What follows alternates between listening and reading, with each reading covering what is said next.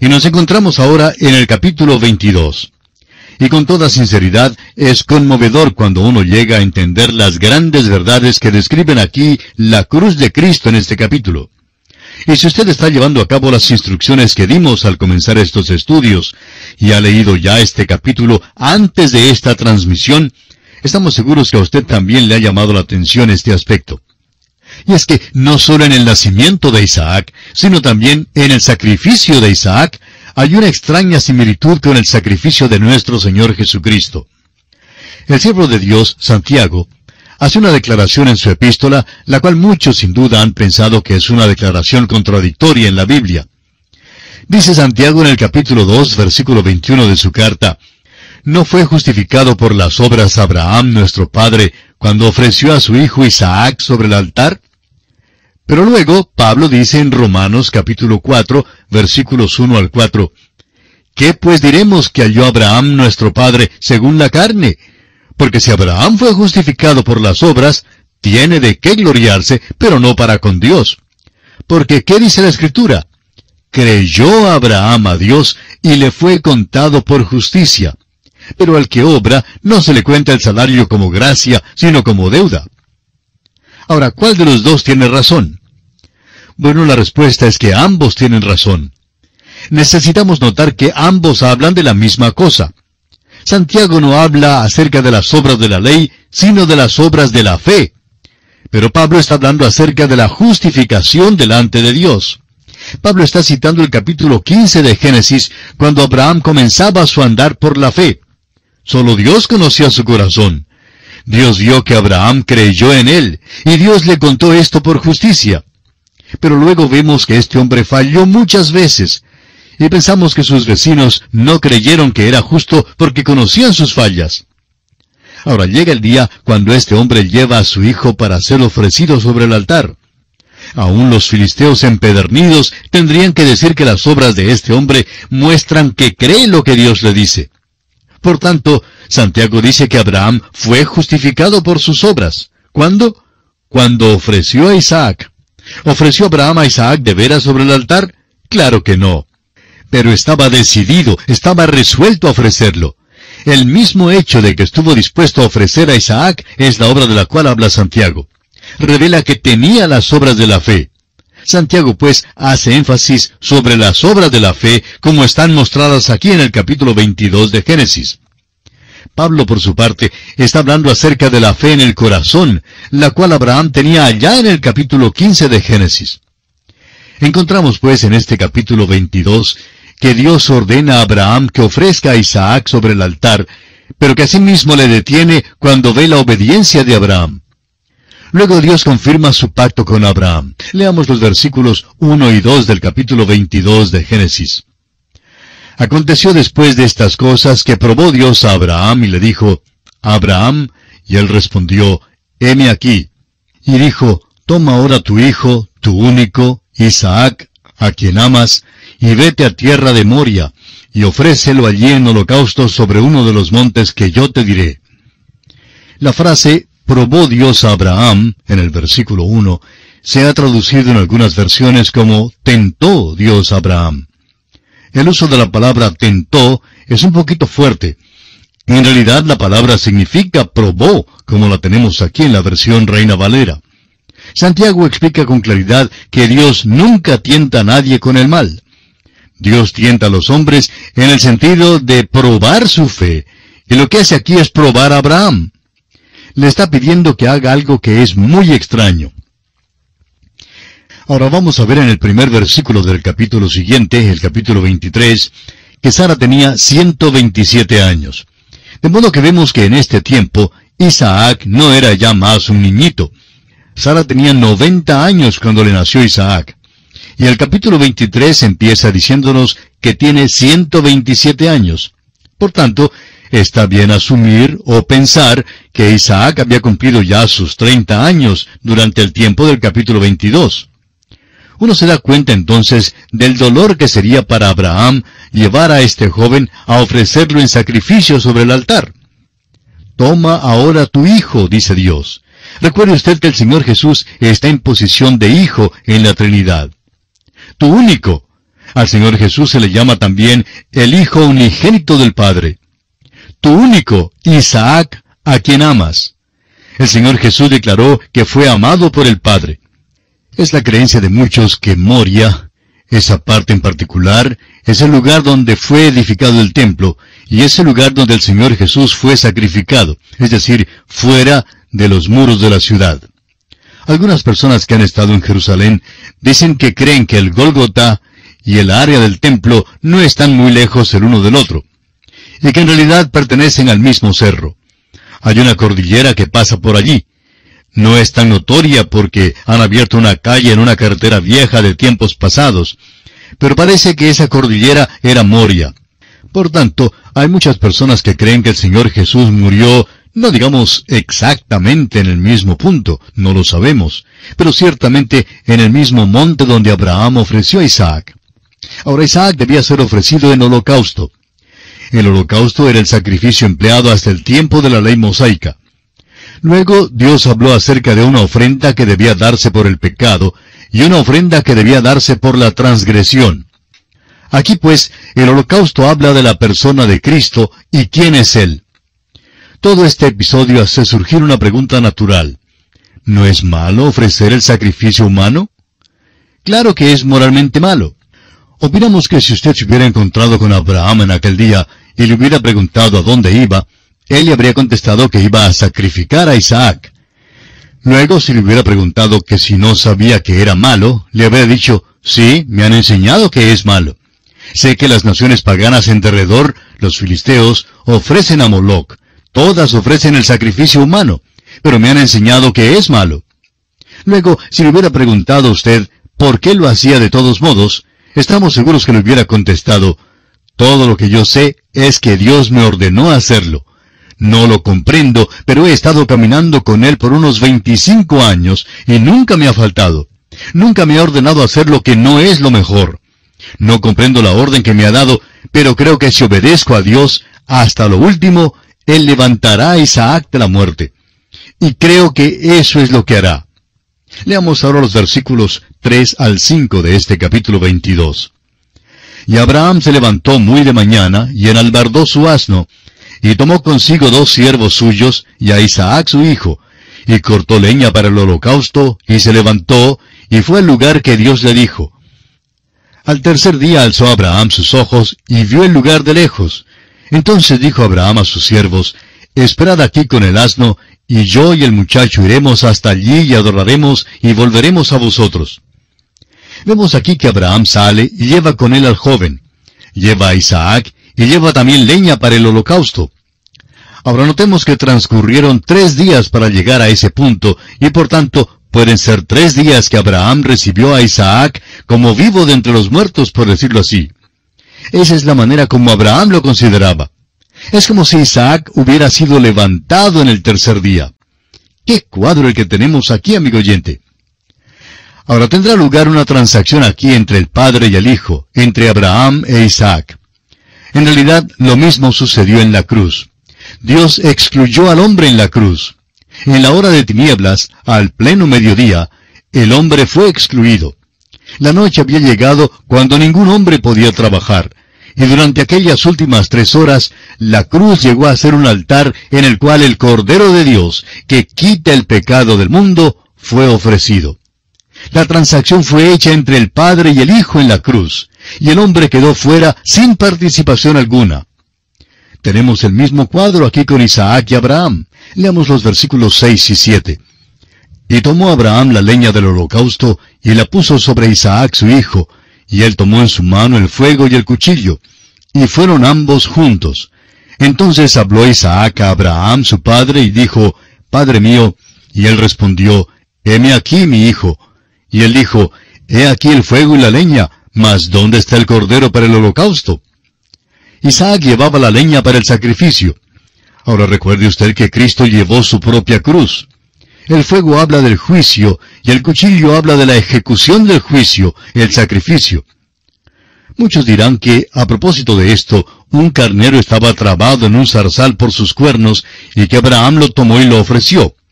Eso es verdad, eso es exactamente lo que sucedió. Permítanos leer ahora el versículo 13. Entonces alzó Abraham sus ojos y miró, y he aquí a sus espaldas un carnero trabado en un zarzal por sus cuernos.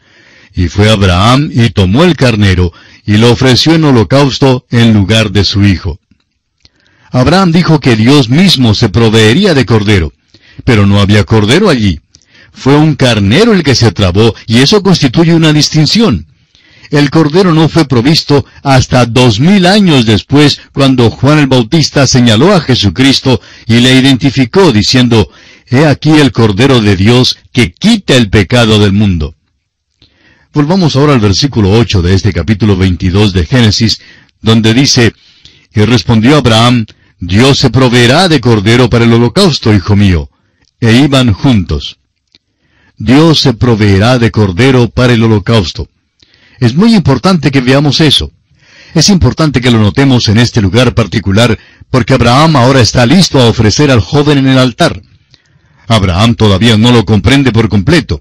Dice el versículo 9, Y cuando llegaron al lugar que Dios le había dicho, edificó allí Abraham un altar, y compuso la leña, y ató a Isaac su hijo, y lo puso en el altar sobre la leña. Recordemos que Isaac es realmente un hombre adulto. No es simplemente un niño a quien Abraham tuvo que atar. Creemos que Isaac bien pudo haberlo vencido si hubiera habido un encuentro físico. Pero Isaac está haciendo esto en obediencia. El Señor Jesús fue también a la cruz para cumplir la voluntad de Dios. Él oró diciendo, no se haga mi voluntad, sino la tuya. Y aquí tenemos un tipo de esto. Ahora el versículo 10 dice, y extendió Abraham su mano y tomó el cuchillo para degollar a su hijo. De nuevo, si usted y yo, amigo oyente, hubiéramos estado allí, quizá hubiéramos preguntado a Abraham si de veras iba a llevar a cabo el sacrificio humano. Y Abraham quizá nos hubiera respondido que intentaba ir hasta lo último. Quizá nos habría dicho que no comprendía por qué Dios le ordenaba hacer esto, que al parecer era malo, y aún nos diría que también había aprendido a obedecer a Dios, y que en esta crisis escogería el obedecer primero a Dios. Y esta es la verdadera crisis en la vida de este hombre. Hemos estudiado las crisis en la vida de este hombre Abraham. Dios ha hecho pasar a este hombre por un ejercicio verdadero del alma, por un esfuerzo fuerte del corazón. En primer lugar, le llama a dejar a todos sus parientes en Ur de los Caldeos. Dejar al grupo entero fue una prueba verdadera para Abraham. No hizo muy bien en el principio. Luego vino la prueba de su sobrino Lot. ¿Amaba a Lot o no le habría llevado con él? Llegó el tiempo cuando tuvo que separarse de Lot, cuando Lot entonces se fue hacia Sodoma. Luego encontramos que atravesó por la prueba con Ismael. Abraham amaba a aquel niño e imploró a Dios diciendo, ojalá Ismael viva delante de ti. No quería separarse del niño. Ahora llega a la prueba suprema, cuando Dios le ordena sacrificar a Isaac. Abraham no comprende por completo todos los detalles con respecto a esto. Dios le había dicho que en Isaac le sería llamada descendencia, y él debía depender de esto. Creyó que Dios levantaría a Isaac de la muerte. En cuanto a Abraham se refiere, estuvo dispuesto a llevar a cabo ese sacrificio en obediencia total a Dios. Y nuestro tiempo, amigo oyente, toca a su fin, así es que tenemos que detenernos por esta oportunidad. Continuaremos la consideración de este asunto en nuestro próximo programa. Contamos con su fiel sintonía. Será pues, hasta entonces, que Dios le bendiga abundantemente, es nuestra ferviente oración. Continuamos considerando hoy el capítulo 22 del libro de Génesis.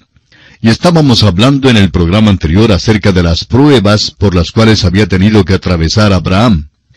La última que mencionamos fue la prueba suprema, cuando Dios ordenó a Abraham que sacrificara a su hijo único, Isaac.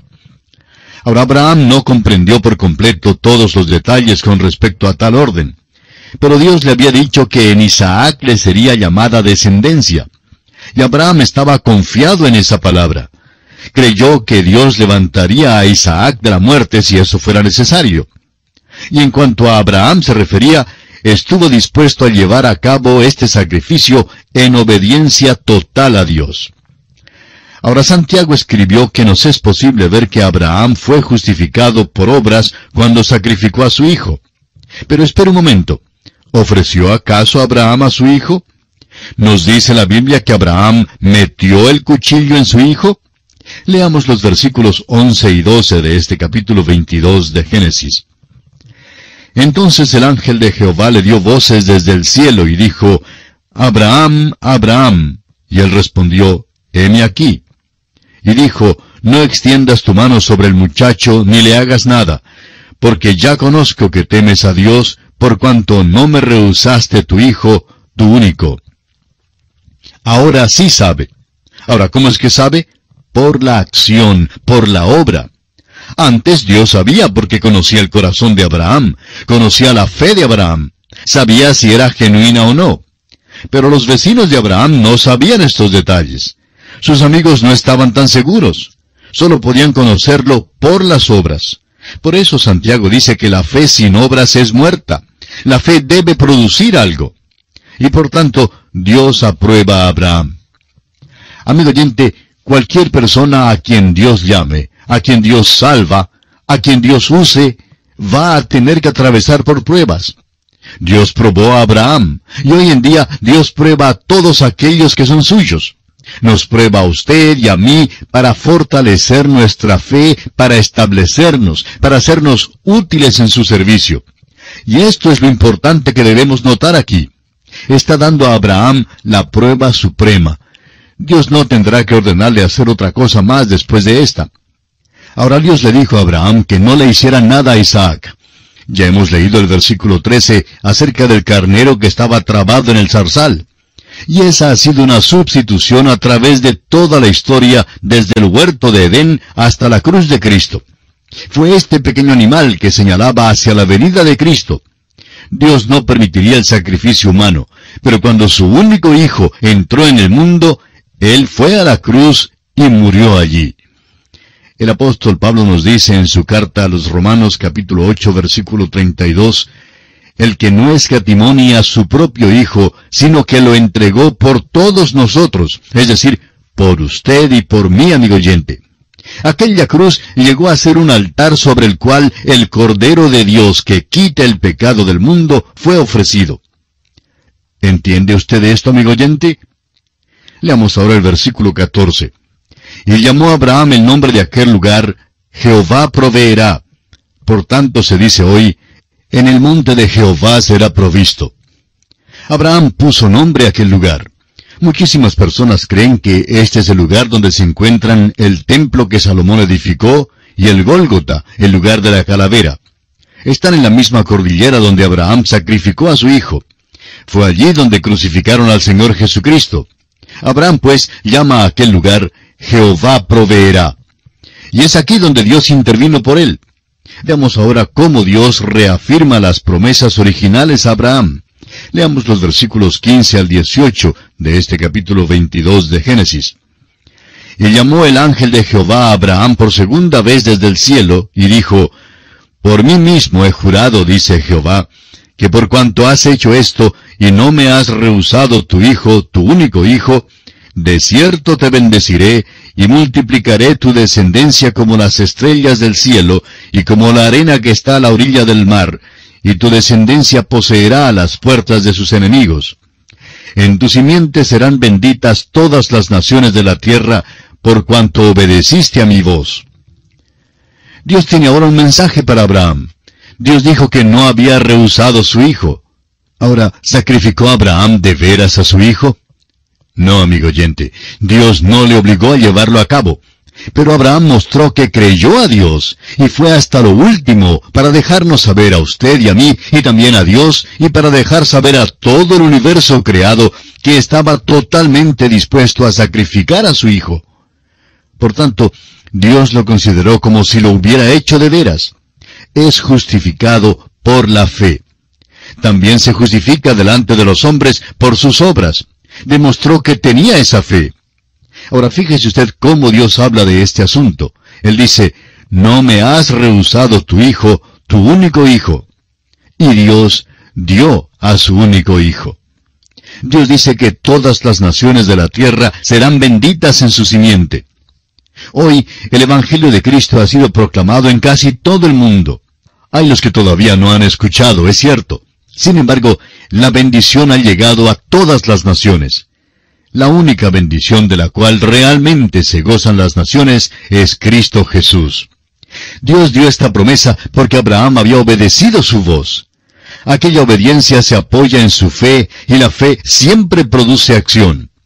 La fe sin obras es muerta. Esta es la crisis final en la vida de Abraham. Dios le ordenó sacrificar a su propio hijo y eso contrario a la enseñanza que había sido dada por Dios mismo. Lo importante es que ahora Dios clarifica que habrá de ser un hombre que habrá de ponerse en la brecha. Habrá de ser un hombre que será capaz de ser el salvador de la raza, si es que alguien de la raza de los hombres ha de ser salvo. Esa es la gran lección que nos es dada aquí en esta historia. Dios no dejó a Abraham llevar a cabo el sacrificio humano porque eso era malo. Dios escatimó, es decir, Dios salvó al hijo de Abraham. En cambio, Dios no escatimó a su propio hijo, sino que lo entregó por todos nosotros. Dios proveyó un carnero para el sacrificio de Abraham, pero dos mil años después, Dios proveyó el Cordero de Dios para ser sacrificado por usted y por mí, amigo oyente. Ahora, cuando Dios promete que en tu simiente serán benditas todas las naciones de la tierra, ¿de qué habla? ¿De cuál simiente? Bueno, el apóstol Pablo lo interpreta de esta manera. En el capítulo 3, versículo 16 de su epístola a los Gálatas dice, Ahora bien, a Abraham fueron hechas las promesas y a su simiente. No dice, y a las simientes, como si hablase de muchos, sino como de uno, y a tu simiente, la cual es Cristo. ¿Se da usted cuenta, amigo oyente? La Biblia tiene su propia interpretación de esto. El apóstol Pablo dice también en Gálatas capítulo 3 versículos 8 y 9, y la escritura, previendo que Dios había de justificar por la fe a los gentiles, dio de antemano la buena nueva a Abraham, diciendo, en ti serán benditas todas las naciones. De modo que los de la fe son bendecidos con el creyente Abraham. ¿Cuándo predicó Dios el Evangelio a Abraham? Fue cuando Dios le ordenó sacrificar a su hijo Isaac sobre el altar. Ese fue el tiempo cuando Dios le predicó el Evangelio porque le dijo que en su simiente todas las naciones serían benditas. Y esa simiente es Cristo Jesús. Este es el Evangelio que fue dado a Abraham. Deseamos añadir algo aquí porque es algo que comúnmente se lo deja de lado. Muchas veces asumimos o pensamos que Abraham, Isaac y Jacob y todos aquellos santos del Antiguo Testamento eran grandes hombres, pero que no eran tan inteligentes como somos nosotros. Asumimos que no sabían tanto como nosotros sabemos. Pues opinamos que Abraham sabía muchísimo más acerca de la venida de Cristo y del Evangelio que lo que usted y yo le atribuimos. El hecho es que el Señor Jesús dijo en Juan 8:56, Abraham vuestro padre se gozó de que había de ver mi día, y lo vio y se gozó. De modo que debe haber sido muchísimo más lo que él sabía que lo que le atribuimos hoy día. Dios reveló muchísimas cosas a Abraham. Dios le dio el Evangelio. El Salvador todavía no había venido. Pero aquí en el monte de Moria, Dios lo reveló a Abraham a través del sacrificio de Isaac, el cual es un tipo del sacrificio de Cristo y aún de su resurrección. Recordemos que esto ocurrió tres días después de que Dios le había ordenado a Abraham que sacrificara a Isaac, y Dios devuelve a Abraham su hijo vivo, en el tercer día. Esto es muy semejante a la muerte y la resurrección de Cristo. Por esto, Pablo dice que Dios predicó el Evangelio a Abraham. Ahora los versículos 19 y 20 de Génesis 22 dicen, y volvió Abraham a sus siervos, y se levantaron y se fueron juntos a Beerseba, y habitó Abraham en Beerseba.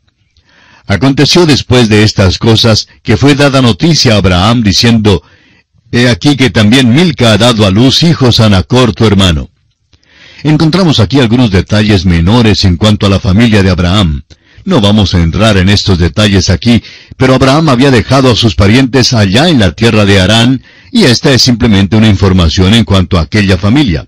Esta línea no es la que se va a seguir en la escritura, pero se cruzará más adelante con la línea de Abraham. Por eso es importante y se incluye aquí. Por otra parte, notará usted que los demás versículos de este capítulo constituyen lo que pudiéramos llamar un pequeño ejercicio en la pronunciación de los nombres. Por eso no vamos a considerarlos en detalle.